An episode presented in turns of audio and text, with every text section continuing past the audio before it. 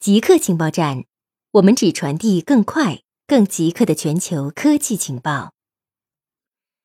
AMD 发布第二代 iPeak 服务器处理器。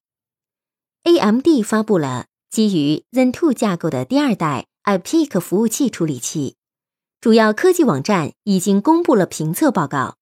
其中一家网站认为没有理由购买英特尔的服务器处理器了。AMD 处理器性能高五十到百分之百，但价格只有对方的百分之四十。除非你想要低端的服务器处理器，英特尔是无法与 AMD 进行竞争的。AMD 在提高更高性能的同时，还提供了更低的价格、更多的内存通道、两倍以上的 PCIe 总线数，还支持 PCIe 四点零。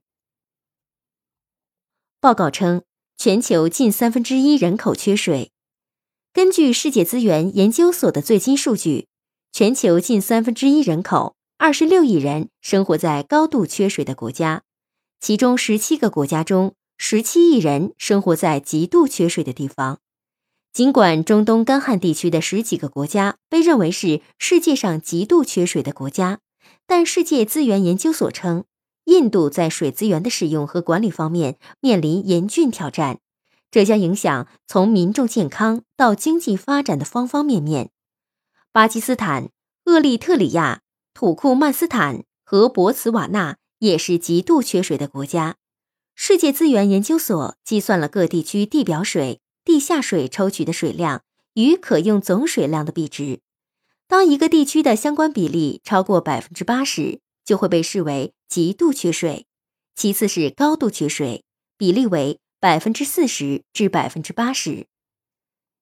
深空辐射可能会影响人的认知和记忆能力。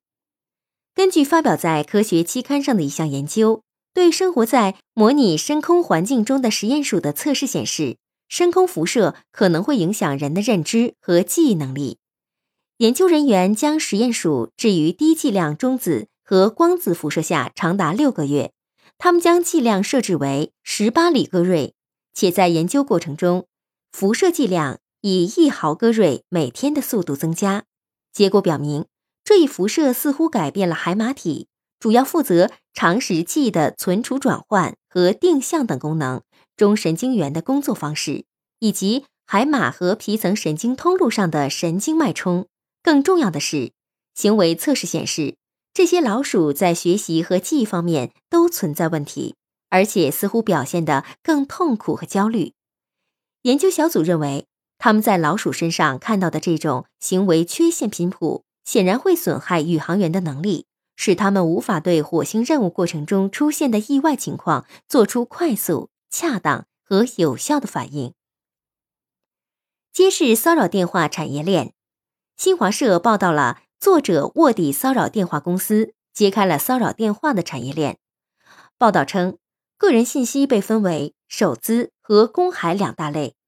首资即从未被骚扰过的新信息，只有老推销员才能拿到；公海是曾被骚扰过但未成功的旧信息，推销员每天最多可从公海里拿六百条。相关公司已经引入了 AI 呼叫。调查发现。一些互联网巨头、银行和房产中介成了信息泄露背后的始作俑者，公民信息成了牟利手段。一位负责人告诉记者，公司的资源主要来源于百度等一些知名互联网企业。